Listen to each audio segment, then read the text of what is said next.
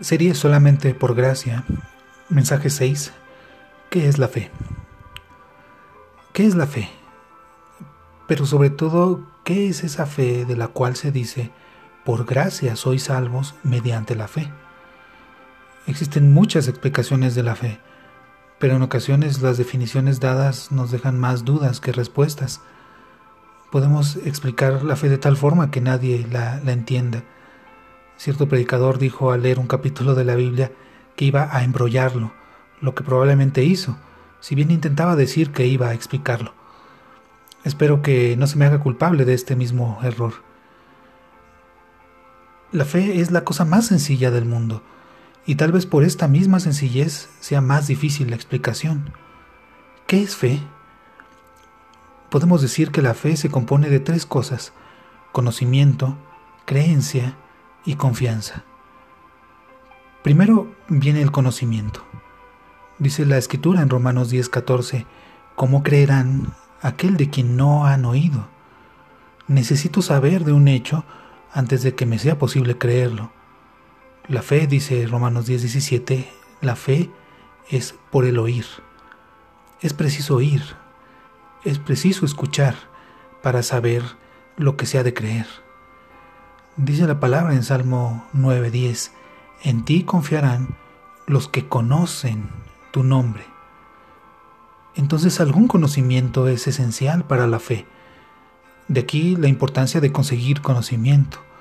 Dice el profeta Isaías, inclinad vuestro oído y venid a mí, oíd y vivirá vuestra alma. Tal era la palabra del profeta antiguo y tal es la palabra del Evangelio todavía. Escudriña las escrituras y aprende lo que el Espíritu Santo enseña respecto a Cristo Jesús y a su salvación. Dice Hebreos 11:6 que es necesario que el que se acerca a Dios crea que Él existe y que es galardonador de los que le buscan. Deseo que el Espíritu Santo te conceda espíritu de conocimiento y de temor del Señor.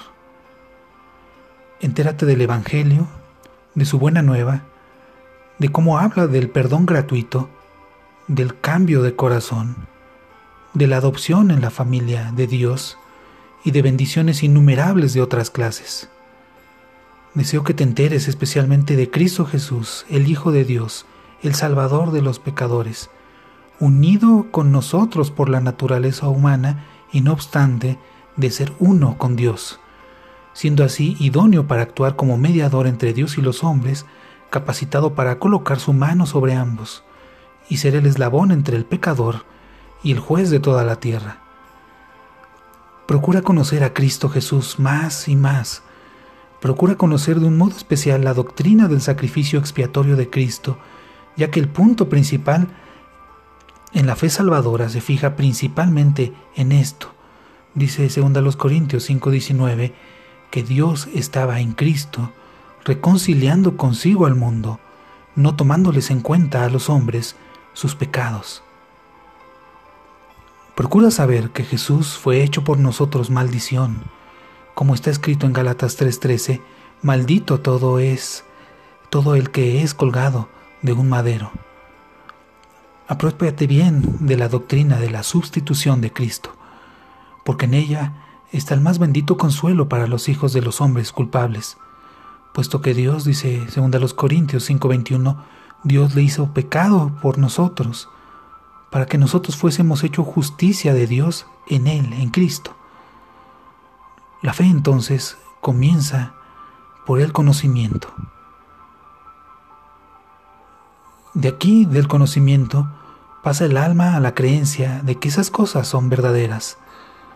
El alma cree que Dios existe y que oye el clamor de los corazones sinceros que el Evangelio procede de Dios, que la justificación por la fe es la gran verdad que Dios ha revelado en estos últimos tiempos con más claridad que antes.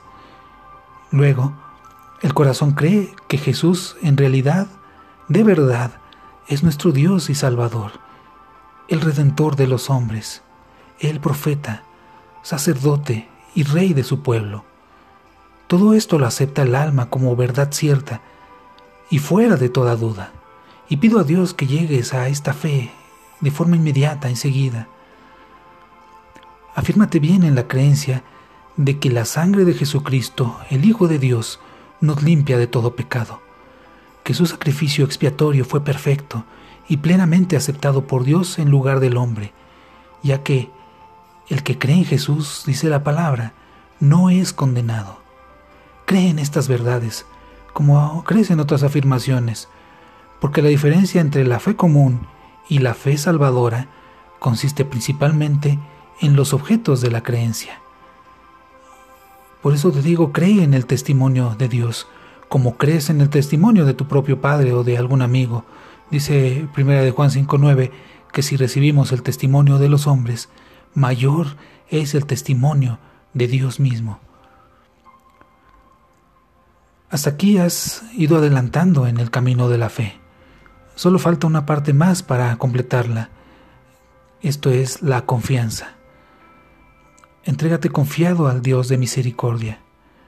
Pon tu confianza en el Evangelio de gracia. Abandona tu alma confiadamente al Salvador muerto y resucitado por ti. Contempla confiado la limpieza de tus pecados en la sangre expiatoria de Jesús. Acepta cual tuya su justicia perfecta y todo estará bien. La confianza es la esencia vital de la fe y sin ella no hay fe salvadora. Los puritanos solían explicar la fe usando la palabra reclinación, en el sentido de apoyarse reclinado, soportado sobre algo. En ese sentido te, te digo, apóyate con todo tu peso sobre Cristo. Me expresaría más claramente si dijera, Extiéndete, recuéstate sobre la roca de los siglos, abandónate en los brazos de Jesús, entrégate, descansa en Él. Habiéndolo hecho así, has puesto la fe en práctica. La fe no es cosa ciega, puesto que inicia con el conocimiento, de tal forma de que no es ciega. Tampoco la fe es una cuestión de conjeturas, porque la fe se funda en hechos ciertos ciertísimos. La fe tampoco es cosa de sueños, porque la fe encomienda su destino reposadamente a la verdad de la revelación divina, la revelación de Dios. Esto es eh, un modo de explicar la fe. Esperemos que no hayamos embrollado este asunto. Permítanme otra prueba. La fe es creer que Cristo es lo que se dice ser y que hará lo que ha prometido hacer y esperar que cumpla en eso que ha prometido hacer. Las escrituras hablan de Jesucristo como Dios, Dios manifestado en carne humana, como perfecto en su carácter, como sacrificio expiatorio por nuestros pecados, como quien lleva nuestros pecados en su cuerpo sobre el madero.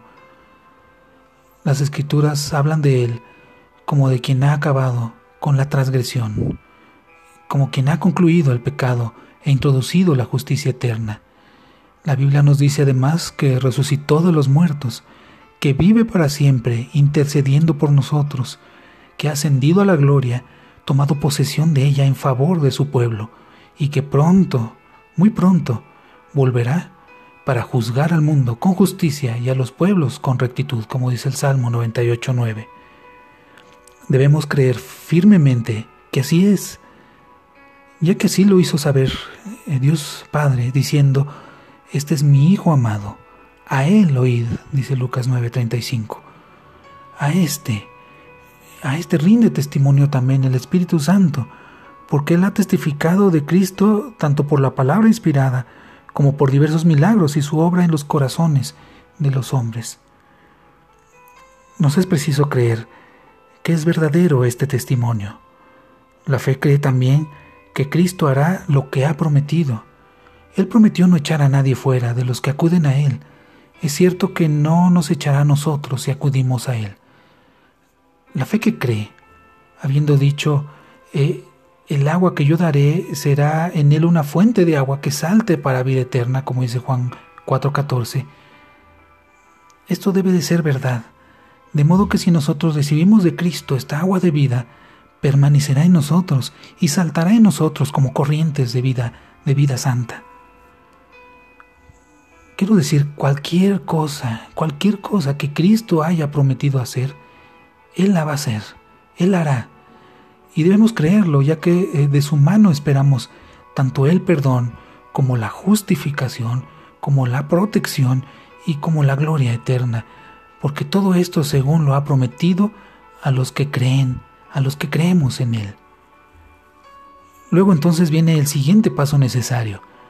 Jesús es lo que se dice ser. Jesús hará lo que ha prometido hacer. Y por lo tanto debemos cada cual confiar en Él, diciendo, será para mí lo que ha dicho ser, lo que ha prometido hacer, y yo me entrego en las manos del que se ha encargado de la salvación, para que me salve a mí. Descanso en su promesa, confiando en que hará lo que ha dicho que hará. Y tal fe, hermanos, tal fe es esa fe salvadora.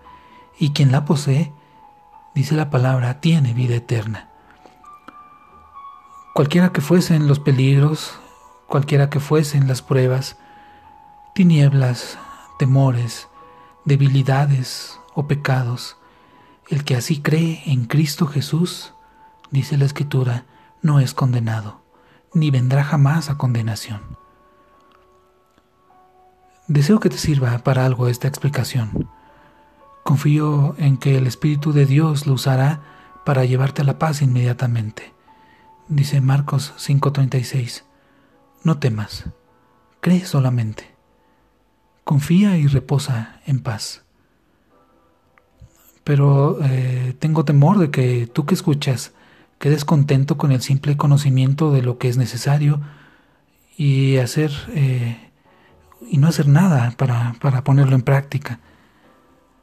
Dice una frase, mejor es la fe pobre actuando que el mejor conocimiento en las regiones de la fantasía y de la imaginación. Lo principal es creer y de verdad en Jesucristo. Y lo principal es creer en Él en este mismo momento, aquí, ahora. No te preocupes de distinciones, no te preocupes de definiciones. El hambriento ciertamente come sin comprender la composición química de los alimentos o la anatomía de la boca o incluso el conocimiento del proceso digestivo. El, el hambriento vive porque come. Otro que es mucho más sabio puede comprender perfectamente la ciencia de la nutrición, puede eh, comprender perfectamente la anatomía del cuerpo, la química de los alimentos, pero si no come, morirá a pesar de ese conocimiento. Sin duda, eh, muchos se pierden comprendiendo bien la doctrina de la fe, pero dejar de ponerla en práctica. Por otra parte, ni uno de los que confiaron en el Señor Jesús perecieron para siempre, aun cuando nunca supieron explicar bien a bien su fe. Querido escucha, recibe al Señor Jesús, cual único Salvador de tu alma y vivirás eternamente. Concluyo con Juan 3:36, que dice, el que en Él cree, tiene vida eterna. Que el Señor les bendiga.